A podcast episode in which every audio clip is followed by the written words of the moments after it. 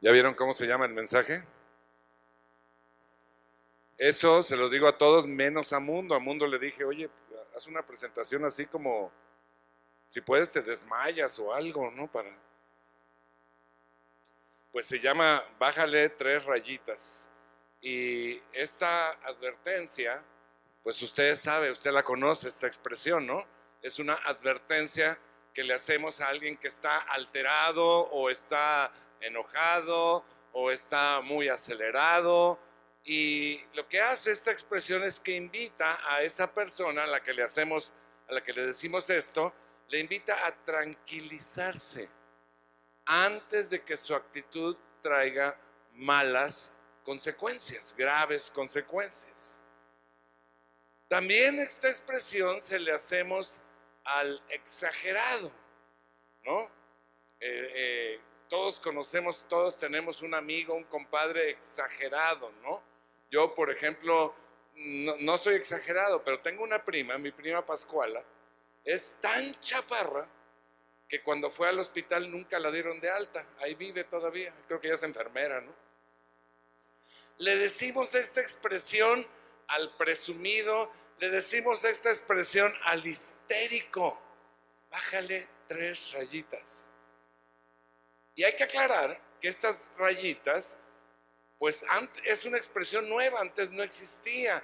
Yo creo que es de un sistema digital, no analógico, y, y pues de cuál, no sé, tal vez del celular o del internet o del cerebro.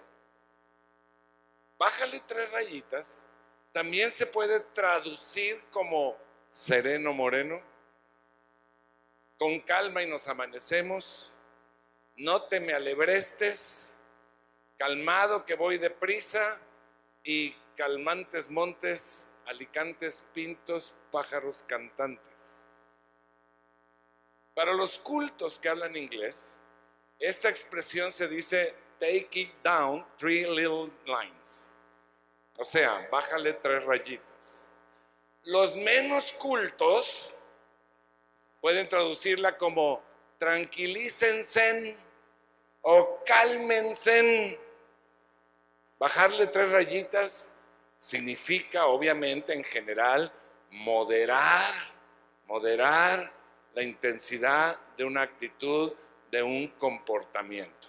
¿A alguien de ustedes le han dicho alguna vez, bájale tres rayitas?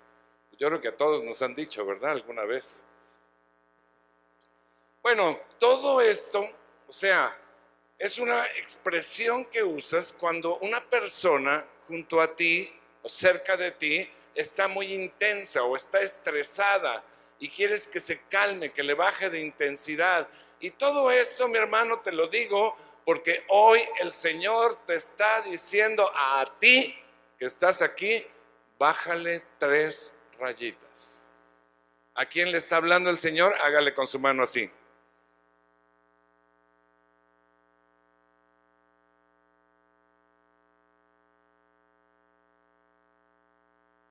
Y hay varias cosas a las que podemos bajarle tres rayitas en nuestra vida.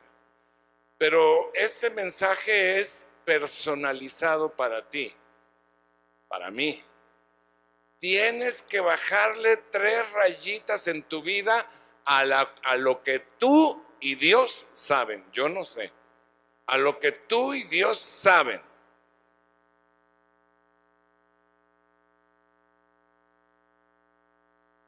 Como este mensaje solamente va a durar dos horas y media, no tengo tiempo para hablarte de los diferentes aspectos o cosas a las que le podemos bajar tres rayitas. Así que solamente les voy a hablar de 20 cosas de ellas, de las que le podemos bajar. Y me dice aquí la hermana, ay no, pastor, no seas intenso, bájale 17 rayitas. ¿Ok?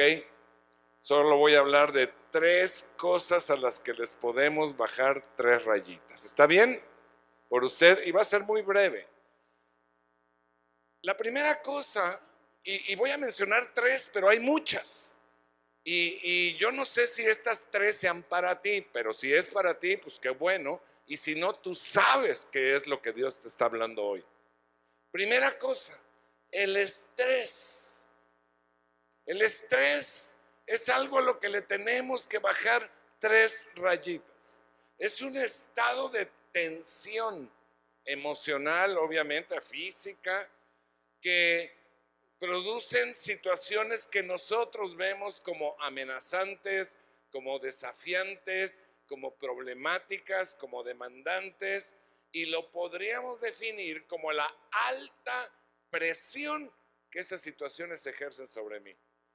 O sea, me siento preocupado, afanado y muy presionado. Llegó un hombre con el doctor y le dijo, estoy muy estresado, doctor, estoy súper estresado porque no he comido ni dormido en dos semanas que tengo, doctor. Y le dice el doctor, pues hambre y sueño, seguro. Todos enfrentamos este tipo de situaciones, eh, demandantes, eh, situaciones eh, desafiantes, pero no todos reaccionamos igual. El problema surge cuando tú te presionas demasiado y este estrés se prolonga por un tiempo, porque entonces empieza a producir problemas graves, problemas de salud, por ejemplo, como dolores de cabeza, por problemas gástricos, presión arterial alta, diabetes y hasta depresión, entre otras cosas. Pero también el estrés va a causar problema con tu esposa, con tus hijos y con la gente que te rodea. Y eso es grave. Entonces, el estrés es un estado de tensión nerviosa que provoca un conjunto de consecuencias negativas. Pero hay un problema mayor con el estrés, hermano. Cuando tú estás estresado, bloquea, ahoga la palabra de Dios. Y entonces, todo perdido. Dice Marcos capítulo 4, versículo 18 y 19. Dice, otros son como los sembrados entre espinos.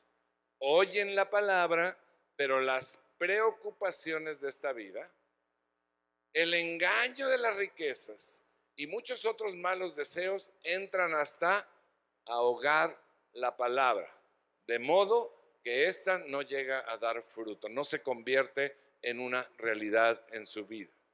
Fíjese que en la Biblia no aparece la palabra estrés, porque la palabra estrés, pues es una palabra de nuevo cuño, además viene del inglés, ¿no? Pero sí aparece eh, la palabra griega merimna, merimna, que significa preocupación, afán, ansiedad, o sea, estrés. Y aquí en este versículo que leímos dice que el estrés de esta vida ahoga la palabra y no llega a dar fruto. La pregunta es, ¿cómo bajarle tres rayitas al estrés? Mucha gente quiere librarse del estrés usando recursos humanos, pero generalmente reciben consejos medio absurdos, ¿no? Eh, van con el experto eh, en, en, asuntos de psicología y de este tipo, y el, el experto le dice, bueno, la solución para el estrés es que te alejes de las cosas que te producen estrés. Y entonces se bolsea el tipo, dijo, vieja, ni modo. Es receta médica, ¿no?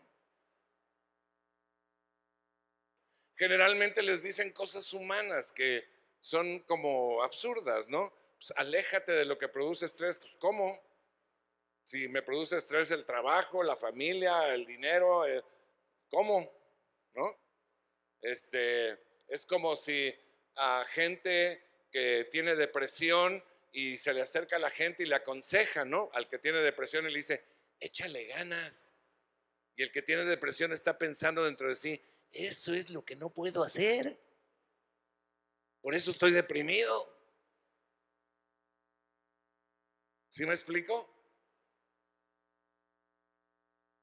Claro que hay cosas buenas que ayudan a diluir un poco el estrés, como por ejemplo el ejercicio, ¿no? Hay gente que hace ejercicio y bueno, pues eso hace que salga un poco el estrés o las vacaciones, ¿no? Y hay otros que pues de plano le entran mejor al chupe y piensan que eso les aleja del estrés y es un buen pretexto para agarrar la jarra, ¿no? La cosa es que cualquiera de estas cosas dura un poco de tiempo, dura mientras dura eso, el ejercicio, la vacación o la borrachera. ¿no? Pero en cuanto se terminan, pues regresamos al estado ah, eh, original y no resuelven en sí el problema. Entonces, ¿cuál es la solución? Mi hermano, solamente hay una, una solución integral, una sola. Abre tu Biblia en Filipenses capítulo 4, versículo 6.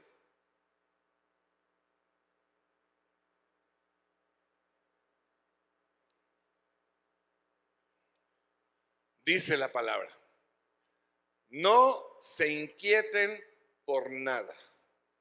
Y mira, déjame decirte aquí que la, que la palabra aquí que se traduce como inquieten es la misma palabra que te había dicho, merimna. Quiere decir, no se merimnen por nada. O sea, no se estresen por nada, no se angustien, preocupen. Y aquí nos da la solución, dice, no se inquieten por nada, más bien en toda ocasión, ¿en cuál ocasión? En toda ocasión, con oración y ruego, presenten sus peticiones a Dios y denle gracias. Y la paz de Dios, que sobrepasa todo entendimiento, cuidará sus corazones y sus pensamientos en Cristo Jesús. Se lo voy a parafrasear, se lo voy a parafrasear. Dice, dice este versículo, si me lo, si me lo dejan puesto, por favor, desde el principio. Dice este versículo, sereno moreno, no importa la situación en la que estés enfrentando, Dios está de tu lado. Así que preséntate con Él, dile cuál es tu bronca, descansa en Él y dale gracias con fe, creyendo que Él está en control y traerá la solución simplemente porque eres su hijo. Amén. ¿Es eso o no es eso lo que dice? Pues más o menos, ¿verdad? Entonces, cuando tú haces esto, el estrés se va a ir y serás lleno de la paz de Dios, tanto en tu mente como en tu corazón. Esta es la única y total solución al estrés. ¿Quién quiere bajarle tres rayitas al estrés? Todos, ¿verdad? Por cierto, señoras casadas, esposas, si quiere usted ayudar a su esposo a bajarle al estrés, le voy a decir tres expresiones que ustedes hacen que estresan mucho al marido. Mucho, mucho, mucho.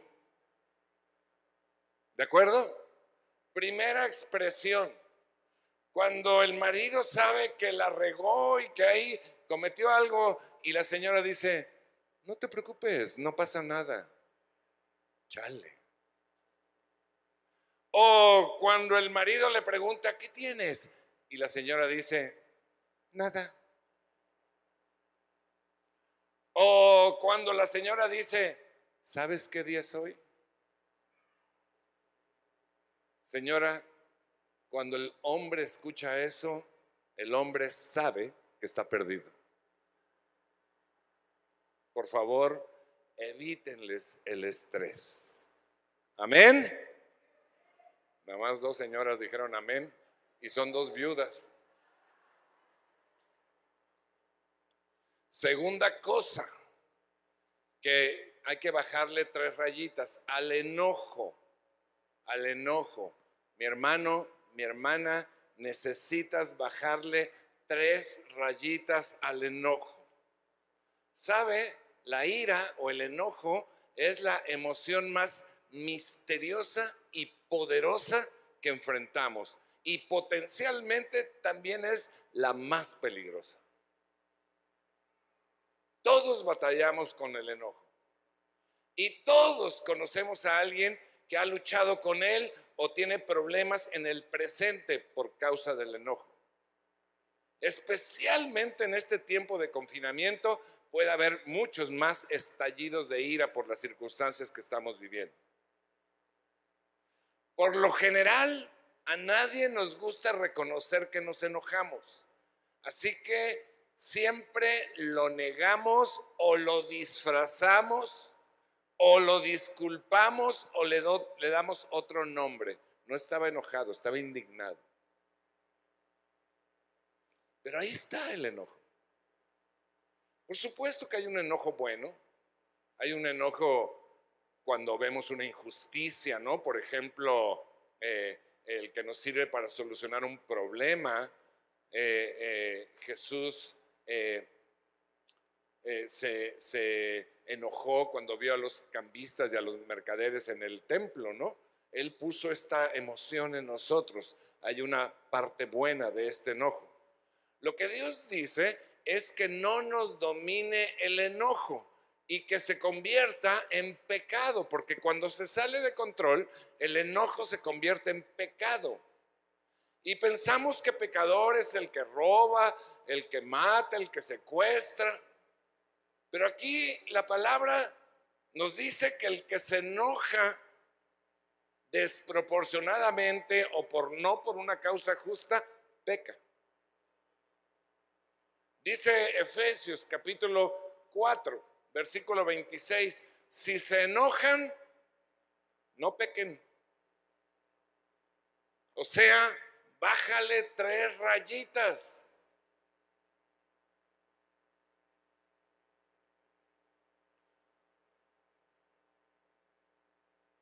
Es que hay un enojo malo, el enojo que nos controla, el enojo que estalla, el que agrede, el que ofende, el que lastima, el que causa problemas mayores.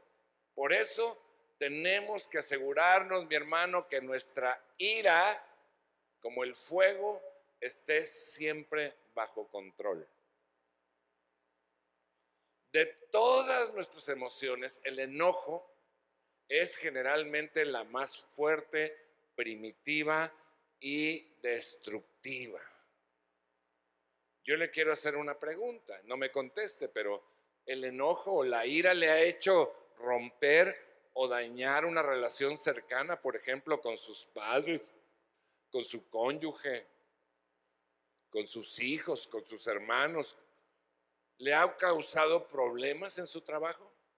¿Le ha alejado de amigos? ¿Le ha hecho hacer cosas de las que después se arrepiente?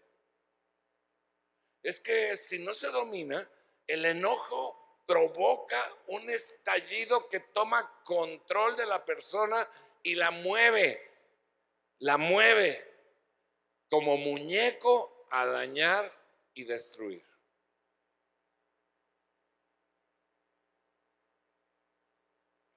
O sea, dice y hace cosas que no diría ni haría en un estado de calma. La Biblia dice que los que se enojan fácilmente cometen locuras. Así lo dice claramente. Los de mecha corta cometen locuras. Y agrega la palabra que ese tipo de personas son necios. ¿Y sabe qué es un necio? Lo opuesto a un sabio.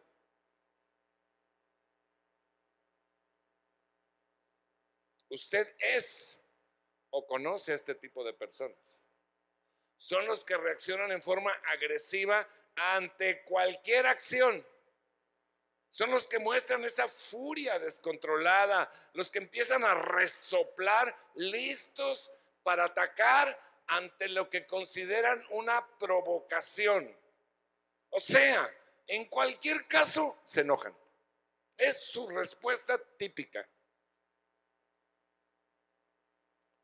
Todo lo que necesitan es percibir, porque ni siquiera a veces es real, percibir, según ellos, una seña, una crítica, un error, una imprudencia para a exaltarse y desatar su furia sin medir consecuencias.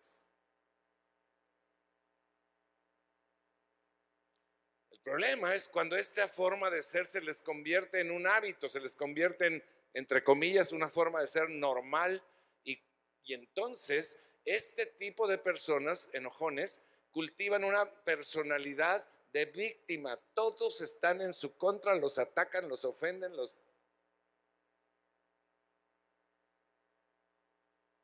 Todos están contra ellos.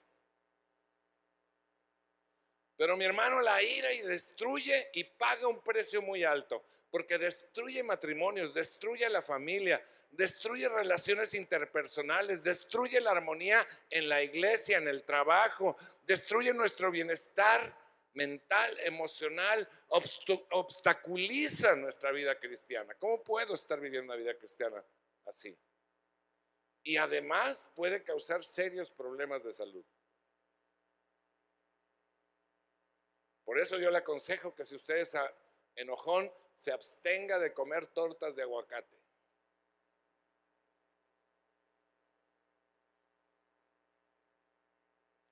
Ese enojo se puede encender por algo real o supuesto, real o imaginario.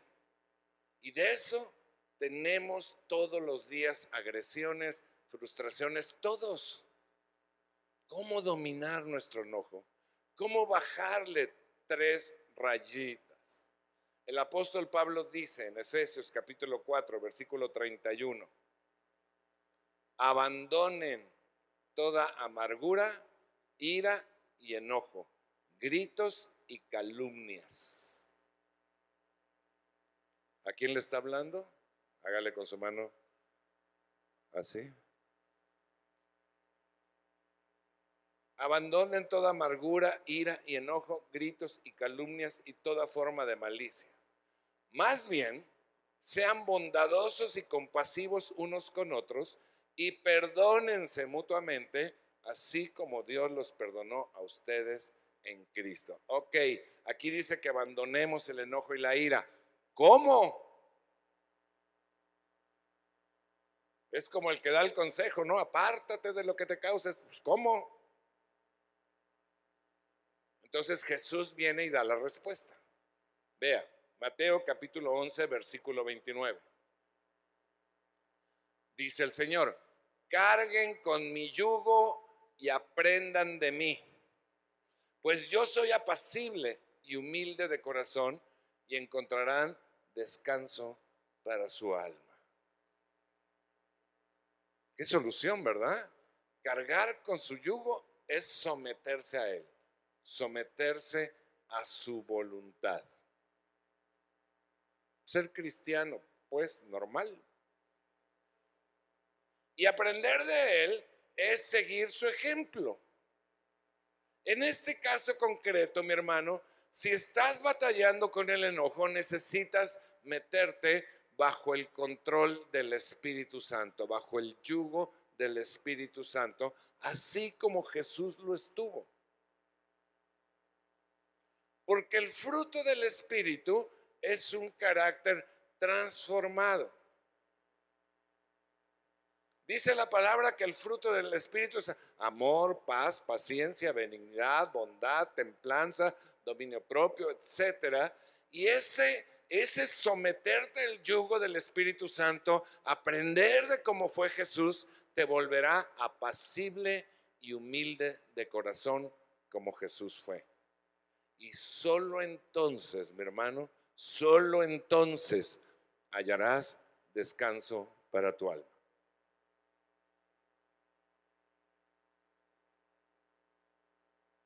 ¿Me está entendiendo? Tercera y última cosa que voy a tratar esta mañana es el temor necesitas bajarle tres rayitas al temor. La definición de temor es miedo que se siente al considerar que algo perjudicial o negativo ocurra. El temor entonces es una sospecha o una convicción de un daño futuro. O sea, se convierte en un sentimiento de angustia por un riesgo por un mal imaginario o real. Pero la verdad es que el temor es una sensación muy desagradable que quita la paz. Y esto es lo que el mundo en general experimenta, porque mi hermano, el temor es una maldición del pecado. Desde que Adán y Eva eh, pecaron, la Biblia dice que se escondían porque tenían temor. Y este espíritu de temor domina, aprisiona y quita la paz. En este tiempo, la gente le tiene pavor a salir de casa, pavor a contagiarse, a enfermarse, temor a morir. Y no estoy diciendo que sean imprudentes, hay que ser prudentes, hay que tener todos los, todas las recomendaciones médicas, hay que usar cubrebocas, hay que tener todos los protocolos, etcétera. Pero mucha gente está viviendo en temor, temor. Y como le voy a decir más adelante, lo que usted teme le viene.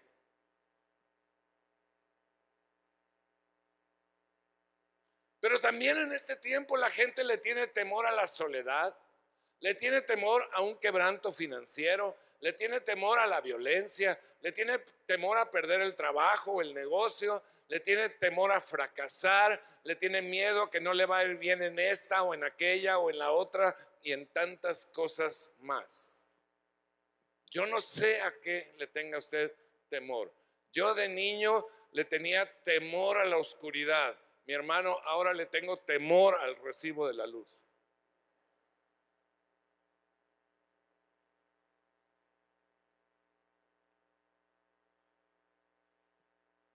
Yo no sé cuáles son sus temores. Yo me acuerdo que uno de los grandes temores, a mí por ejemplo nunca me gustó ir a la escuela, debo confesarlo, nunca me gustó ir a la escuela, la neta del planeta. Y procuraba sentarme lo más atrás posible.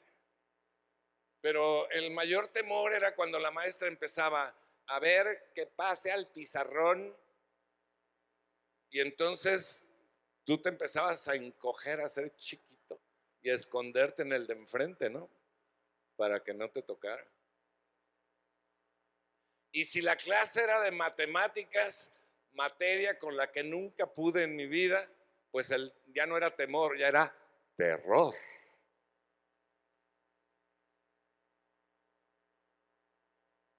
La verdad, terrible verdad, es que el que vive en temor se convierte en un esclavo del temor y se encuentra atrapado en un círculo vicioso, sembrando y cosechando temor. Mi hermano, te voy a decir esto.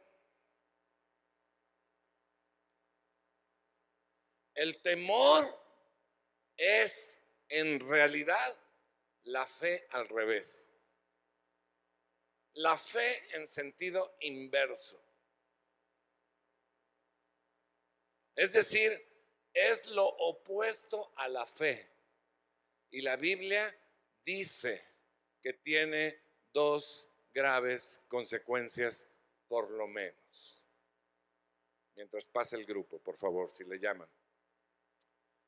La primera consecuencia que tiene el temor es que va a llevarte a tomar malas decisiones. Eso dice la escritura. El temor te lleva a tomar decisiones equivocadas porque estás atenazado por el miedo. Tus decisiones no son claras, son consecuencia de una mentalidad de temor. Y la otra, mi hermano, que es igual de grave o tal vez más, es que tú lo que le tengas miedo, lo que, a lo que le tengas temor, lo vas a traer a la realidad de tu vida. Se va a convertir en realidad. Dice Job capítulo 3, versículo 25, lo que más temía me sobrevino. Lo que más me asustaba me sucedió. Y es que déjeme decirle esto de una manera clara. El temor y la fe son dos tipos de fe. Y usted camina en la fe negativa o camina en la fe de Dios. Usted escoge. Pero en el tipo de fe que, camine se convierte en realidad. ¿Me está siguiendo? Hmm. Entonces, es muy angustiante y muy peligroso vivir en temor. Por eso dice la Biblia que el temor lleva en sí castigo. Aún los creyentes nos vemos envueltos en este espíritu de temor. ¿Sabe cuál es la buena noticia?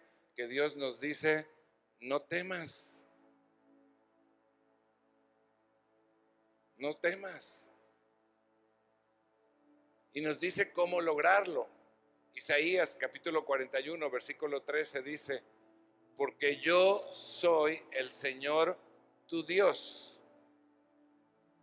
que sostiene tu mano derecha. ¿Sabe, ¿Sabe cuando estamos en la alabanza por qué levantamos las manos? ¿Sabe por qué levantamos las manos?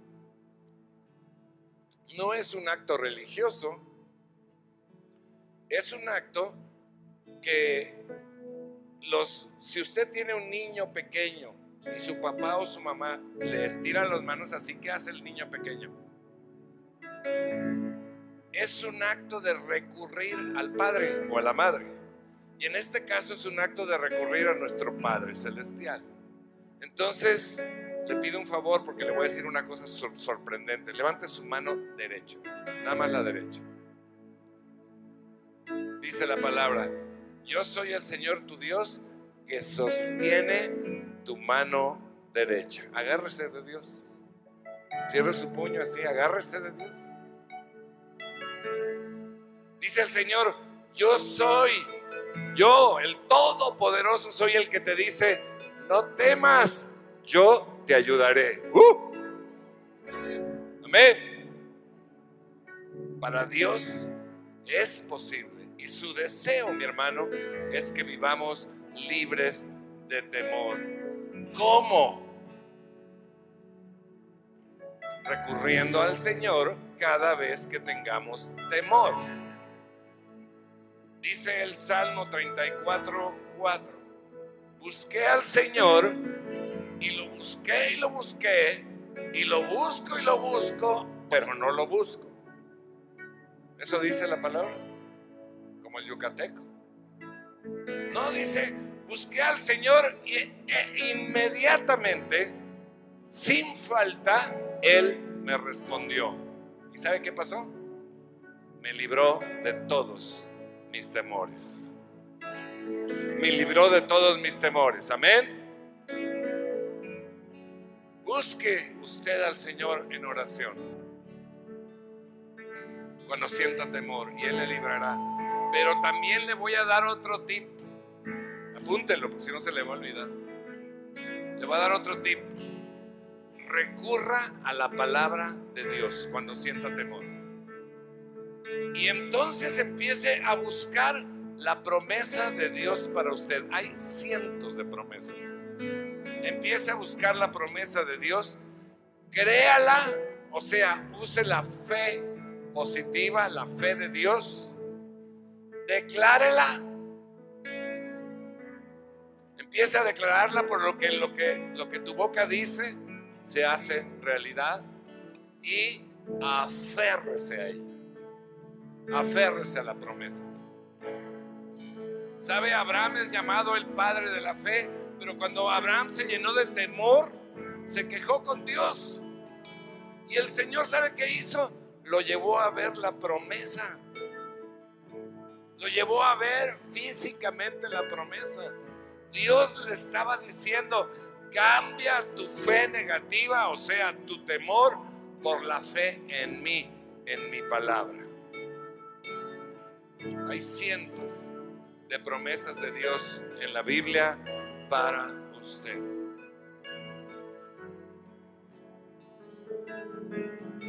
Si esta palabra ha sido para usted, si necesita bajarle tres rayitas a algo, lo que sea, este es su día. ¿Sabe por qué? Porque el Espíritu Santo está listo para hacer que esta palabra sea viva en usted, que sea una realidad en su vida. Cuando la palabra es teoría, pues teoría queda, no sirve para nada.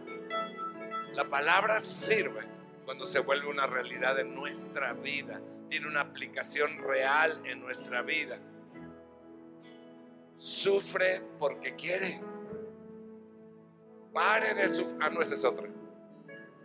Sufre porque quiere. Porque Dios ahí está listo.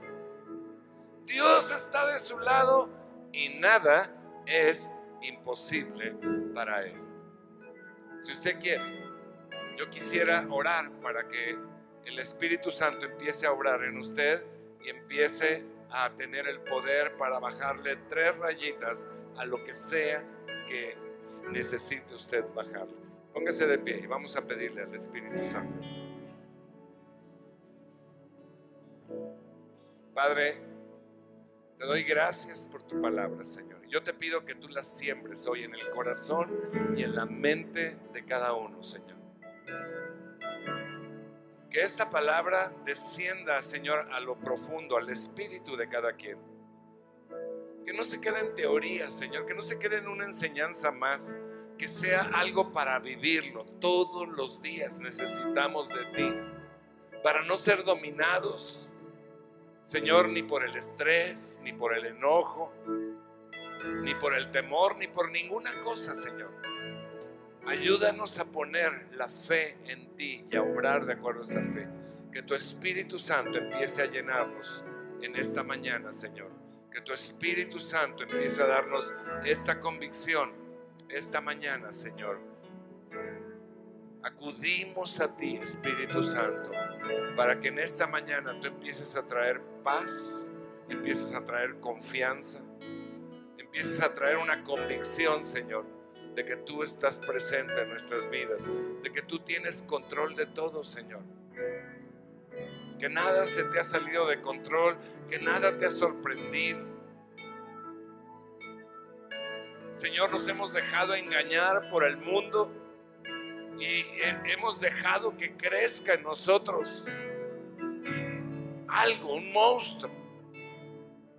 Pero en este momento, Señor, en tu nombre, descabezamos este monstruo. Declaramos que no tiene más poder sobre nosotros. Que tú estás presente, Señor, llevándonos a resurgir, a levantarnos bajo tu voluntad en lo que tú quieres, con tu poder, Señor. Y declaramos, Señor, que tú estás obrando. En este momento estás obrando en cada uno.